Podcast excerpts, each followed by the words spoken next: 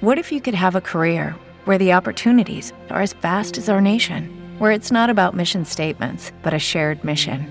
At U.S. Customs and Border Protection, we go beyond to protect more than borders from ship to shore, air to ground, cities to local communities. CBP agents and officers are keeping people safe. Join U.S. Customs and Border Protection and go beyond for something far greater than yourself. Learn more at cbp.gov/careers. Comenzamos a desandar otra hora en el programa de El Profe Morales.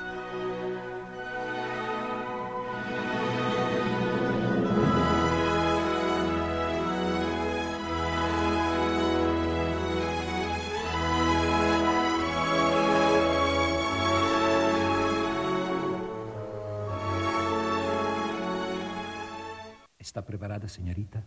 Sí, maestro. Corrija la posición del arco. Bien así. Fa. La mi. Re, mi, fa.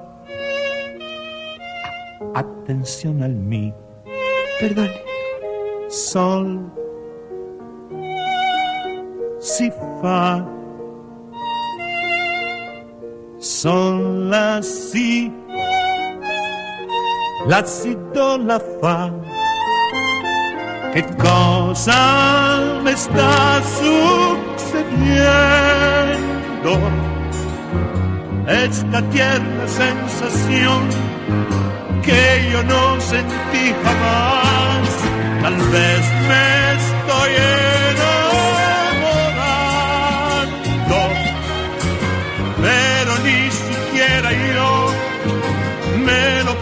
puedo confesar enamorado de ti.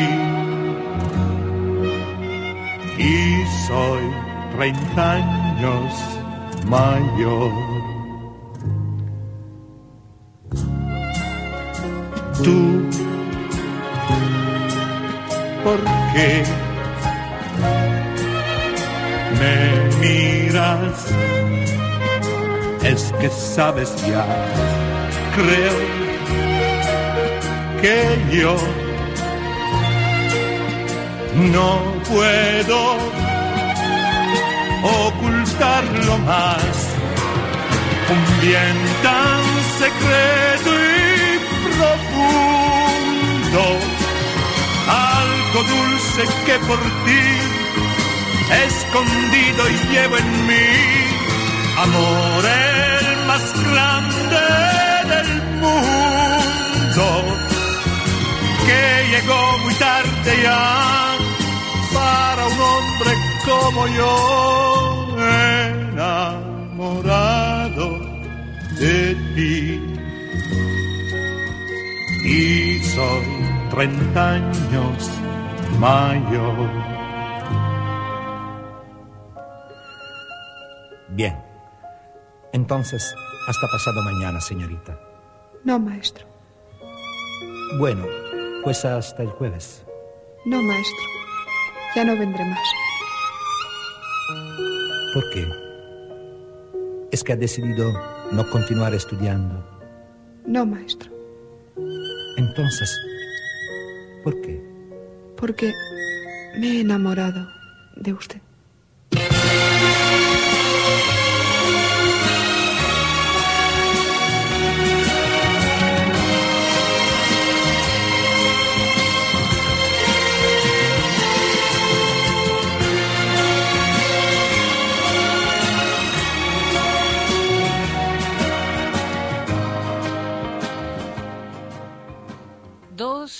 La mañana, cinco minutos, era el gran Doménico Moduño con un temazo. Miguel Marino se está pasando con la selección de temas esta madrugada. Eh, estamos en comunicación con Emelina. Emelina, buenas madrugadas, ¿cómo Buena está? madrugada, un besote grande. Ay, qué, qué bueno que se abra la llave de la abundancia para que ese programa siga. Ay, ojalá. Tú verás que sí. La llave de la abundancia, porque así viene la abundancia con la sabiduría. Las dos cosas juntas es, un equipo bueno. Oye, mi profe, voy a retomar la primera parte del programa que quería opinar. El profe se fue a buscar un té, así que te contesto yo nomás. bueno, no importa. Lo tengo de, de empleado. Está bien, está bien. que trabaja un poquito. a buscar el té. Eh, bueno, vamos a dar un gran saludo a todos los muchachos del equipo, aunque no están. Se les extraña y se les saluda con cariño. Y esperamos que pronto ya todo coja su nivel. Esto, Jenny, yo eh, cuando el profe decía la programación y tú hacías el- la referencia a los cuentos, y es verdad, eh, yo me empecé a dar cuenta, bueno, déjame no ponerme yo porque eso esto suena un tono pedante. Antes nos decían, en la regla general, los niños no dan opiniones.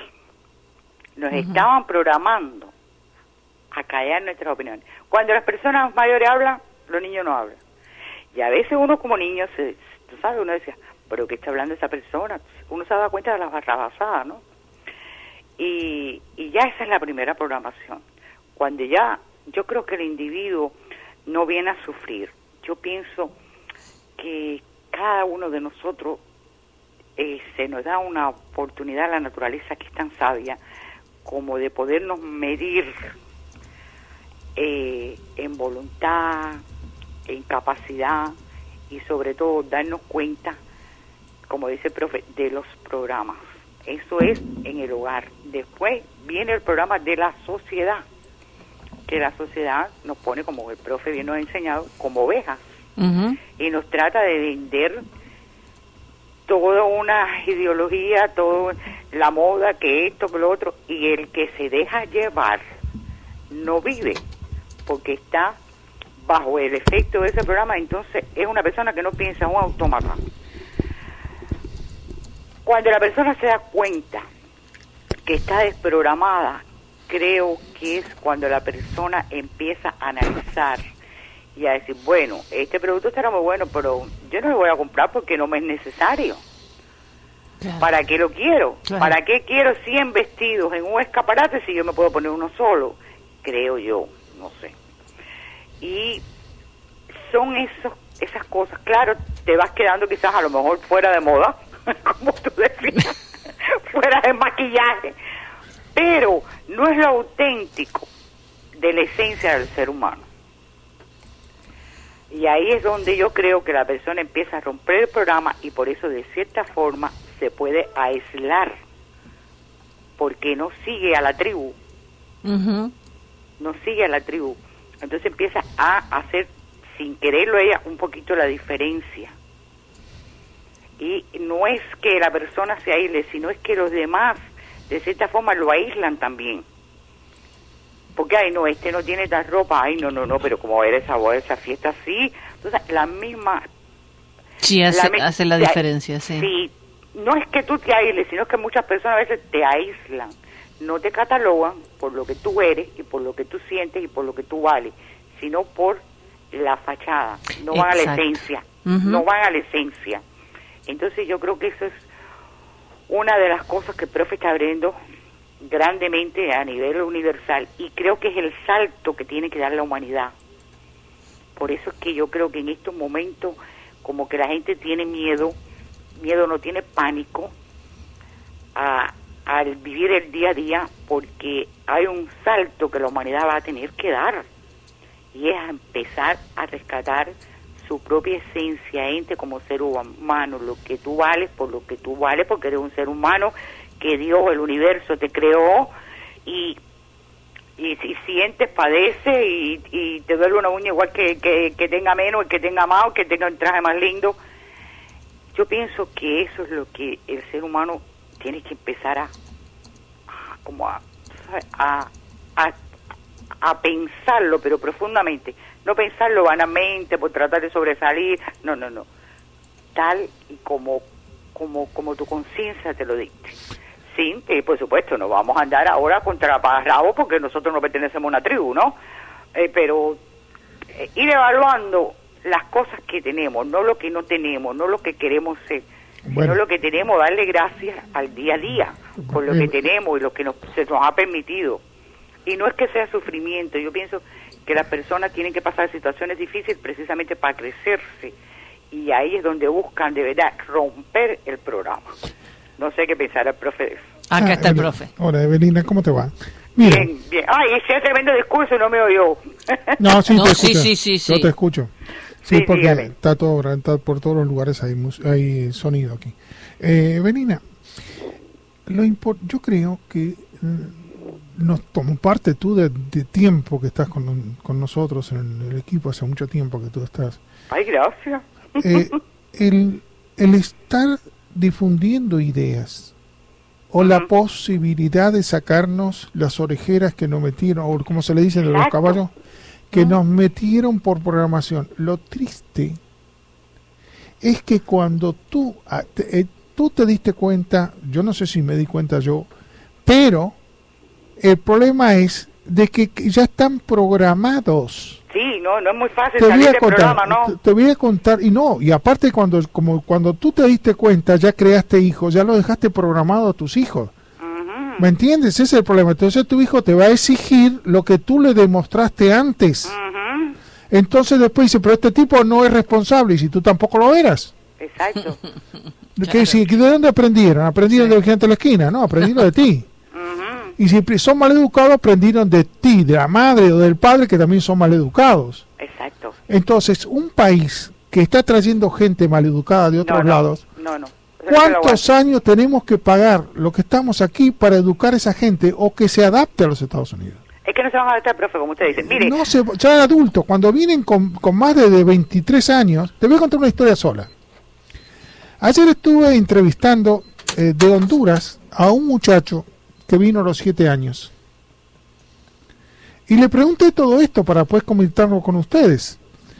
Y estaba al frente mío y le digo, escuchame una cosa. Eh, ¿Por qué después cuando entró nos saludó? Cuando entró estaba acá, tú le, le hablabas y no te contestaba. Digo, qué personalidad rara, dije yo entre mí.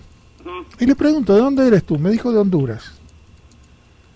Ah, pero digo, yo no me voy a comportar como él.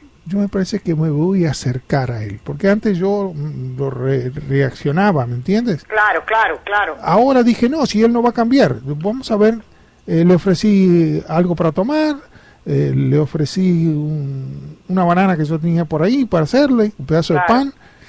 Y entonces cuando él se abrió, le pregunto, eh, ¿tú de dónde eres? Dice, yo de, yo soy de Honduras. Ah, ¿cuántos años tienes? Debía tener unos 25 años, 26 años. Le digo, eh, le digo, ¿y cómo está Honduras? "Ah, estoy de- del departamento de Zul, Zulia, algo así. Me dijo, es el país más eh, delincuente en todo el mundo. Mira lo que te digo. Digo, ¿y tú cuando viniste a los Estados Unidos? No, yo vine a los siete años. Ah, le digo, y dime eh, cómo se vive. Porque si no, no le puedo contar a ustedes, porque yo no fui ahí. Claro, claro, claro. Me dice, allá nosotros, dice, eh, las mujeres tienen muchos hijos porque saben que muchos se los van a matar. Dios mío. Dice, mis amigos, todos los que yo tenía, porque acuérdate que allá van todos en conjunto, ¿no? Sí, claro. en las barriadas están. Dice, quedan vivos dos solos, de los que tenían los siete años. Eh, yo te hago esta pregunta, ¿tú te crees No, con la personalidad que tenía este muchacho de no contestar, de no... Y le digo, ¿por qué? Y si nosotros no creemos en nadie. Exacto. No, no van a cambiar. Entonces yo me hago esta pregunta. Nosotros, eh, esos, esa mente lamentablemente programadas en lugares donde todo es asesinato, que la- se lo matan. ¿eh? ¿Y tú qué haces? No, nosotros sabemos que vamos a morir, me dijo. Y le estoy contando la realidad para que ustedes se den cuenta que las sociedades no pueden funcionar así.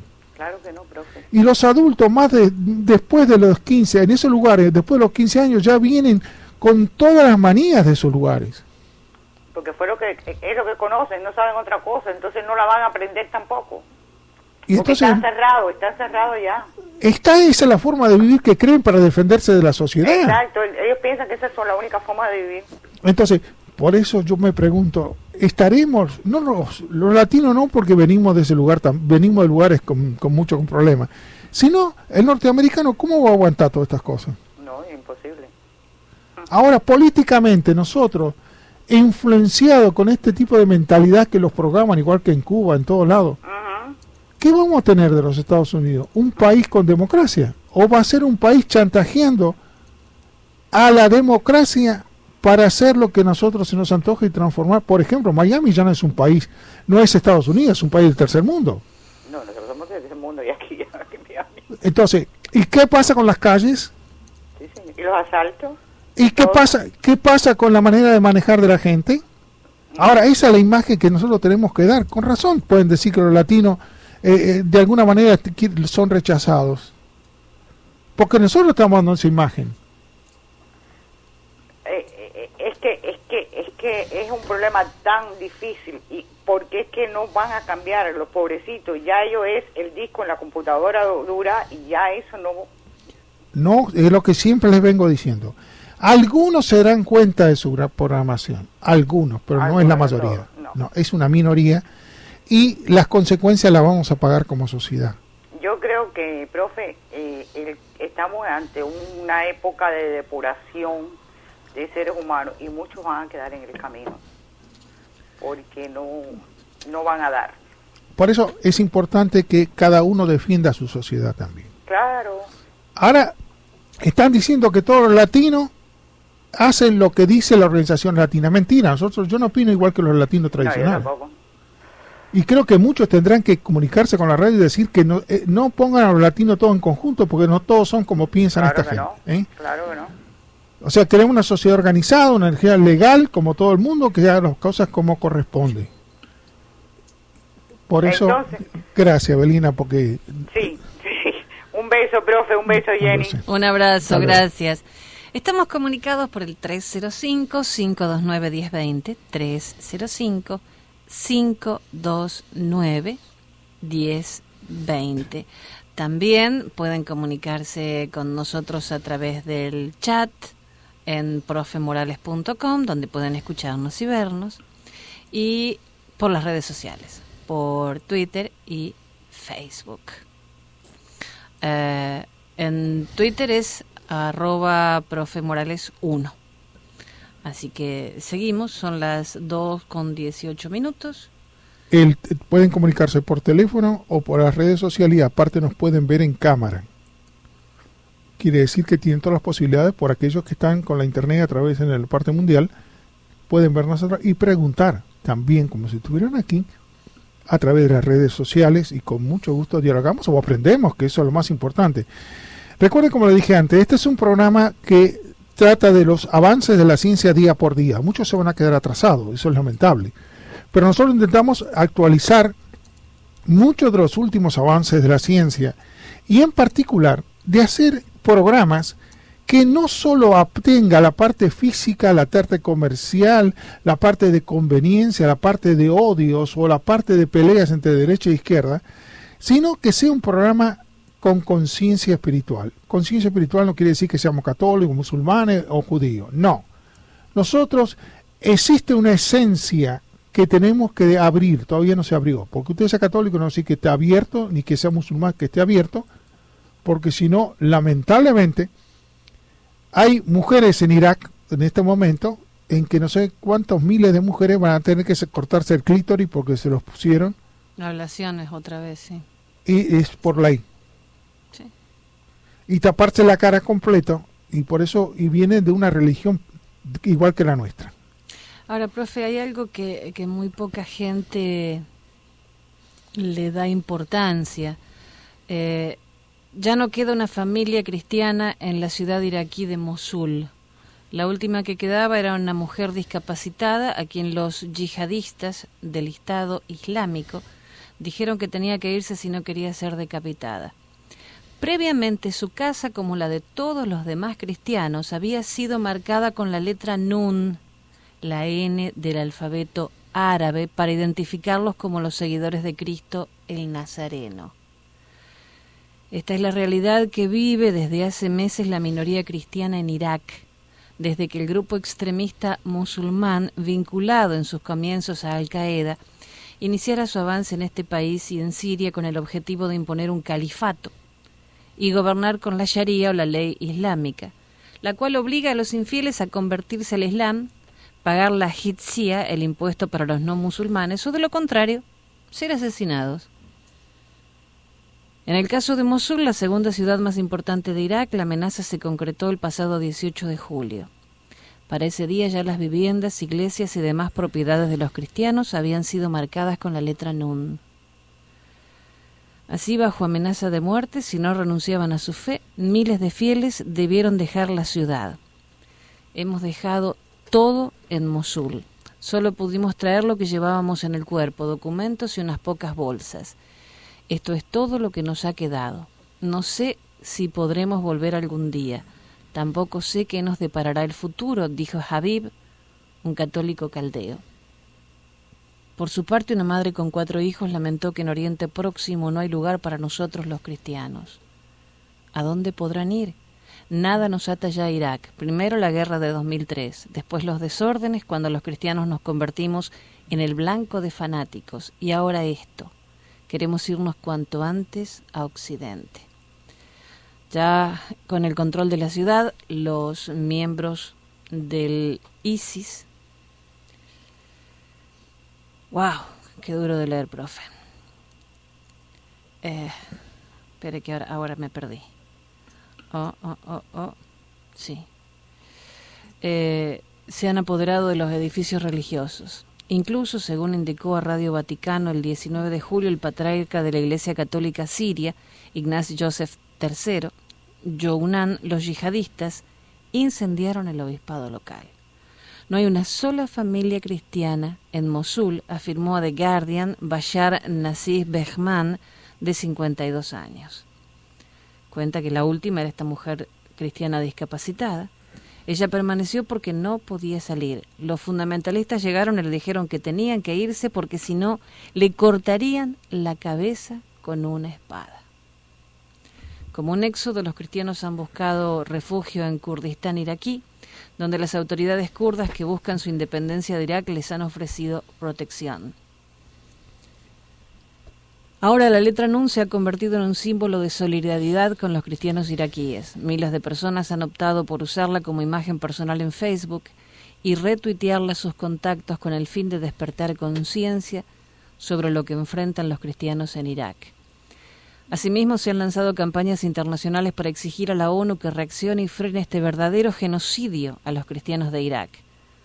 Una de estas iniciativas se llama Todos somos nazarenos sus organizadores señalan que el pedido de poner fin a este genocidio será enviado al secretario general de la Liga Árabe y sus responsables de derechos humanos, paz, seguridad y política exterior. También llegará el secretario general de la ONU y su servicio de prensa. Eh, yo ya en Facebook he puesto el NUN porque soy cristiana, soy nazarena y creo que lo tenemos que hacer todos para que sepan lo que está pasando. Lourdes Subieta es una de las periodistas, la única que yo había escuchado hasta ahora hablando acerca de esta masacre hacia los cristianos. Todos hablan del problema de Palestina, eh, israelíes con, con palestinos, pero nadie habla de esta verdadera masacre que se está haciendo con los cristianos en Irak. Eh, es, yo diría que ustedes ven qué está pasando con el mundo. El, el hecho en que nosotros no nos demos cuenta y sin embargo los trabajadores norteamericanos gastan de sus impuestos millones de dólares para querer hacer que los suníes sean democráticos. Hmm. ¿Tú te imaginas qué equivocación que tienen nuestros asesores norteamericanos para manejar las cosas del Medio Oriente. Fíjate cuando tú le das el poder a un grupo religioso, sea de donde sea, sutilmente te van a querer cambiar a la religión que es interpreta como verdad y el Dios que ellos tienen como verdad. Pasó con los cristianos de la Edad Media, cuando sacaron a los judíos y el día en que salió Colón que es judío, Colón es judío. Si no lean, hay un artículo, busquen en los diarios antiguos de el Miami Herald, donde, donde está la herencia de, de Colón. Y ese día era el último día que tenían los católicos y no se que hacían los judíos y no se combinaban a hacer judíos, a católicos, era el último día que tenía, por eso no había buques en España. En 1492, todos los buques eran cargados de judíos y habían rentado todo porque era el último día que podían estar en España. Me suena la misma historia ahora. Si no los mataban. Más, los españoles venían a América, igual que iban a Brasil, para descubrir judíos para sacarles herencia. Entonces lo declaraban judío, estaban en ciertos territorios, y se quedaban con las propiedades de los judíos. Por eso yo me hago esta pregunta. ¿El ser humano es humano o es una palabra simpática que tenemos nosotros?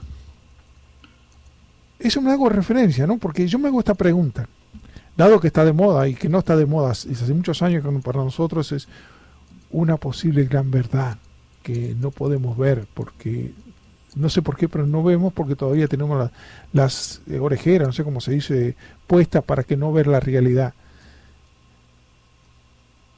¿Qué pasaría? Vamos a hacer una historia de esas de, de noche, esas historias en donde uno imagina un futuro en donde uno imagina una, una posibilidad. Suponga, eh, Jenny, que nosotros logramos, como estamos al avance de la tecnología, y logramos llegar a Saturno. Y Saturno, pero ya no me dejan, ya no me dejan hablar hasta dentro de un ratito porque vamos a una pausa. Pero me lo cuenta porque me interesa. Sí, claro. Vamos a una pausa. El profe Morales lo acompaña hasta las 6 de la mañana por Actualidad Radio.